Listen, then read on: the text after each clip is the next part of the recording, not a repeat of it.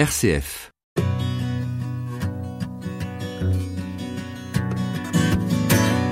L'amour et toujours plus d'amour est la seule solution à tout problème. Si nous nous aimons les uns les autres suffisamment, nous supporterons les fautes et les fardeaux les uns des autres. Si nous aimons suffisamment, nous allons allumer ce feu dans le cœur des autres. Et c'est l'amour qui brûlera les péchés et les haines qui nous attristent. C'est l'amour qui nous fera vouloir faire de grandes choses les uns pour les autres, alors aucun sacrifice et aucune souffrance ne nous semblera de trop. It's far easier to see Christ in your brother when you're sitting down and sharing the soup with him. Dorothy Day, Je ne suis pas une sainte.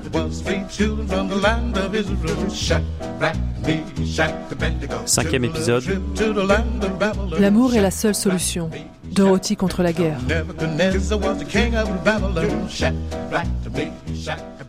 Les années 30 ont été florissantes pour le mouvement des Catholic Workers de Dorothy Day et Peter Morin. On compte plus de 30 maisons de l'hospitalité à travers les États-Unis, et le journal The Catholic Worker est tiré à 100 000 exemplaires. Pourtant, les années 40 et l'arrivée de la guerre vont tout bousculer. Ce sont ici les mots de Dostoïevski rapportés par Dorothy Day et qui constituent le fondement de son action sociale. L'amour en action est une chose difficile et effrayante comparée à l'amour en rêve. Et Dorothy ressent cette difficulté d'aimer son prochain. Assise, je pleure. J'ai été déchirée récemment par des gens, par des choses qui sont arrivées. À coup sûr, nous sommes faits ici dans notre communauté de pauvres gens perdus, de ces gens abandonnés, ces êtres humains malades, dérangés et solitaires que le Christ aimait tant. Il faut voir le Christ en chacun, voir l'image de Dieu dans l'ivrogne violent, chez le misérable malade. Mais cette hospitalité généreuse fait débat au sein de la société américaine. L'opinion ne voit pas d'un bon œil ces catholiques fanatiques qui ouvrent leurs portes à tous les vents. Faut-il rappeler qu'Ellis Island tournait encore à plein régime à cette époque, qu'on y triait les émigrés selon leur origine, leur maladie? Alors, l'action de Dorothy Day ne peut qu'être considérée comme un-American, c'est-à-dire anti-américaine. Elle s'en défend dans son journal.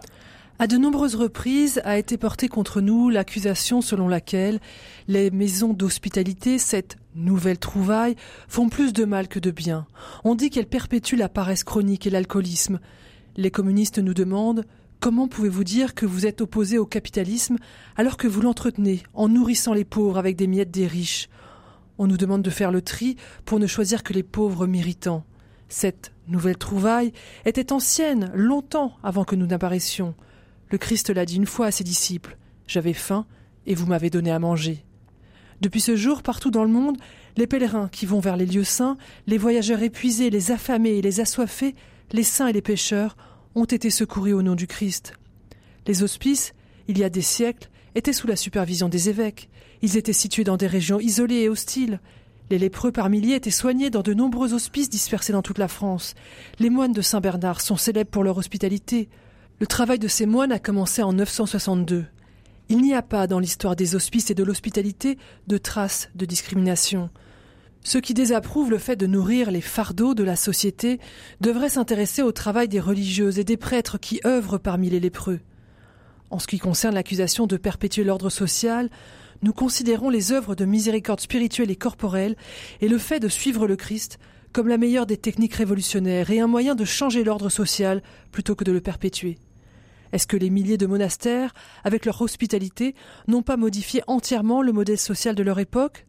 Ils n'ont pas attendu un État paternaliste pour intervenir. Ils n'ont pas non plus regardé sans rien faire la misère, engendrer des révoltes sanguinaires. La responsabilité personnelle. C'est là le maître mot de l'hospitalité. Chacun doit ouvrir sa porte à celui qui a faim et soif. Mais cet amour universel, cet amour considéré comme mal ordonné car refusant toute hiérarchisation du prochain, cet amour-là va poser à nouveau problème avec l'arrivée de la guerre.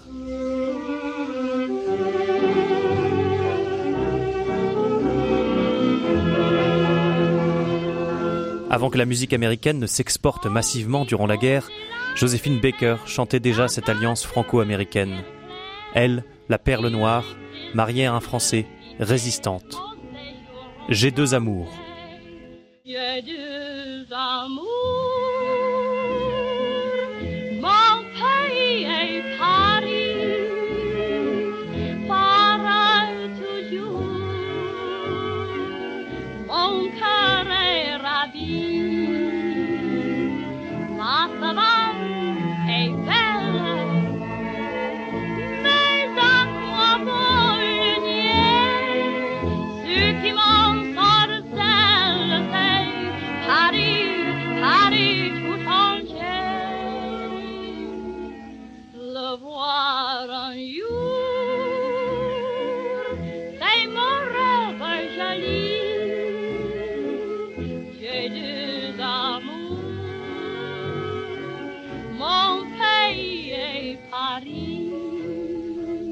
Dorothy n'aime-t-elle pas son pays?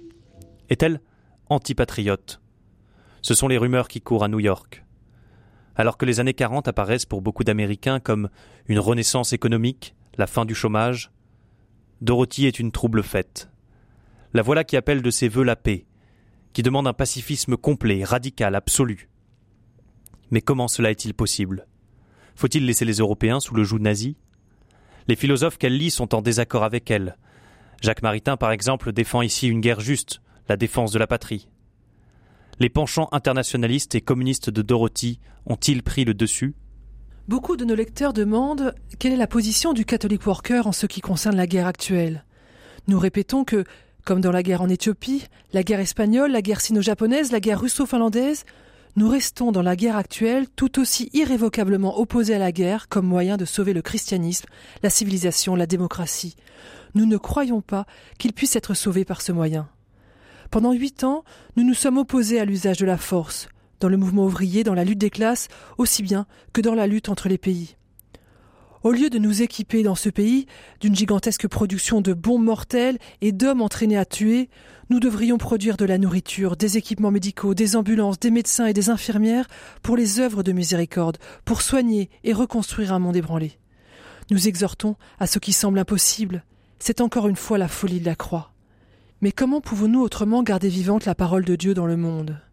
Cette parole est amour, et nous sommes tenus d'aimer Dieu et de nous aimer les uns les autres. C'est la loi tout entière, c'est celle de la vie. Rien d'autre ne compte. Quelle est la meilleure façon de faire au milieu d'une telle horreur qui dure depuis quelques mois? Tuer ou offrir nos vies pour nos frères? Après la publication de ce texte, le FBI sonne à la porte de la maison des Catholic Workers. C'est le début d'une longue enquête qui durera le temps de la guerre. Après l'attaque de Pearl Harbor, on soupçonne ces catholiques radicaux de nourrir un terrorisme de l'intérieur. Dorothy tient bon jusqu'en 1943, date à laquelle de nombreuses maisons de l'hospitalité ferment car la jeunesse part pour la guerre. Dorothy a besoin de faire le point. Dix ans après la création du mouvement, elle écrit un article résumant les objectifs et les buts des catholiques workers. On y voit de nouveaux sujets transparaître, des sujets qui occuperont l'après-guerre le racisme, les conditions de travail, la consommation de masse. Avec les Trente Glorieuses viendront de nouvelles misères sociales et religieuses. Mais pour lors, Dorothy prie devant une statue de la Vierge. Nous sommes au cœur de l'année 1943. En Europe, la guerre fait rage et la victoire est encore indécise. Dans le cœur de Dorothy se joue une autre guerre. Sa fille a grandi. Tamar va se marier. Le mouvement des catholiques workers a besoin de renouveau. N'est-il pas temps de marquer une pause dans sa vie, de prendre le temps de contempler, de recharger les armes de l'esprit? Mais quitter quelque temps le mouvement effraie Dorothy. Ne le laissera-t-elle pas sombrer? N'est-elle pas le capitaine qui doit maintenir la barre? Dans un ouvrage écrit quelque temps auparavant, qui raconte son passage du socialisme au christianisme, elle répond à son frère qui lui demande s'il n'y a pas quelque chose de morbide dans le christianisme, c'est-à-dire de contre-nature. Le couvent, par exemple, semble emprisonner, la chasteté, freiner les passions. Tout cela n'est-il pas le fait d'une religion qui prive de la vie? Dorothy répond en s'appuyant sur Sainte Thérèse d'Avila et Saint Jean de la Croix et donne un témoignage. Il n'y a que Dieu qui sait combien j'ai lutté, comment je me suis tourné vers lui et détourné de lui encore et encore. Moi aussi je ressentais une répugnance. Je ressentais aussi que la religion avait quelque chose de morbide. C'est la lutte de la chair contre l'esprit, c'est la lutte de l'homme naturel contre ce qui est divin en lui. Dorothy a besoin de calme maintenant, pour retrouver le sens de ce combat, le sens de sa conversion. Après le premier souffle de dix années, elle demande à la Vierge Marie une année qui lui ressemble, une année de prière à l'ombre du Christ, active mais sans responsabilité contraignante. Bien sûr, on ne tardera pas à la retrouver. La marche de l'histoire ne la laissera pas longtemps en retrait. Il y aura Hiroshima et Nagasaki. Gandhi a commencé sa révolte et entre en communication avec Dorothy. Un jeune Kennedy est passé chez les catholiques workers. Et contre la consommation de masse, il faudra un retour à la terre. Pour l'instant, laissons Dorothy s'installer, mettons, dans un rocking chair, sur la terrasse d'une petite maison en bois. Elle allumerait la radio, on y entendrait une voix de country entêtante, un rythme de blues et des paroles d'amour. Elle fermerait les yeux, le soleil du printemps reviendrait doucement. C'est Love Sick Blues de Hank Williams.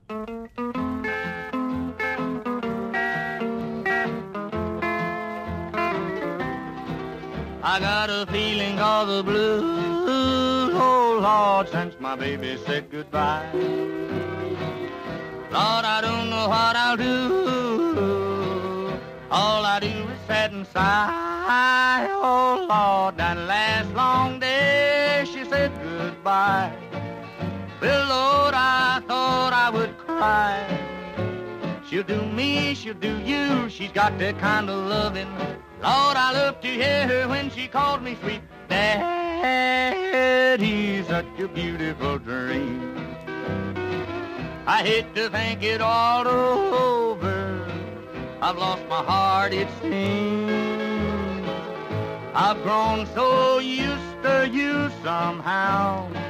Well, I'm nobody's sugar daddy now, and I'm lonesome. I got the love sick blues.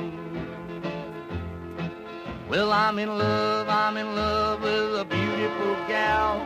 That's what's the matter with me. Well, I'm in love, I'm in love with a beautiful gal, but she don't care about me.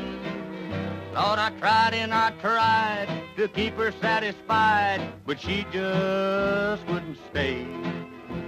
So now that she is a leaving, this is all I can say. I got a feeling called the blues. Oh Lord, since my baby said goodbye. Lord, I don't know what I'll do. All I do is sit and sigh. Oh Lord, that last long day she said goodbye.